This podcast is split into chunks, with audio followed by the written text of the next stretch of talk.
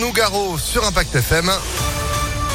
La météo toujours instable et puis à l'info immédiatement Axel Gambarazzi. Bonjour. Bonjour à tous. Sa première intervention depuis le second tour des élections législatives. Emmanuel Macron a décidé de prendre la parole hier soir, une courte allocution de 8 minutes dans laquelle il a tenu à réagir après la perte de la majorité absolue à l'Assemblée nationale.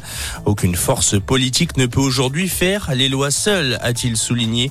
Il a également demandé aux autres formations de bâtir des compromis. Il leur a donné 48 heures pour clarifier leur posture. Du côté des forces d'opposition, justement, les réactions n'ont pas tardé à tomber. La première ministre doit se présenter devant l'Assemblée nationale et solliciter la confiance des députés. A tenu à réagir Jean-Luc Mélenchon à l'issue de cette allocution. De son côté, Marine Le Pen a fait savoir que les 89 députés du Rassemblement national n'entreront jamais dans une coalition macroniste pour mettre en œuvre des orientations qu'ils entendent combattre.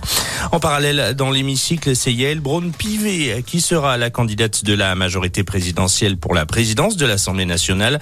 Le vote des 577 députés doit avoir lieu mardi prochain.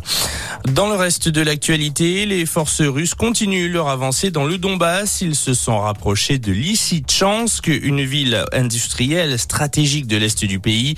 En parallèle, le président ukrainien Volodymyr Zelensky doit participer à distance au sommet du Conseil européen qui se déroule à Bruxelles, sommet où les 27 pays vont se pencher sur la candidature d'adhésion de l'Ukraine à l'UE. C'est une véritable deuxième chance pour certains étudiants. Nouvelle étape pour Parcoursup, place désormais à l'admission complémentaire.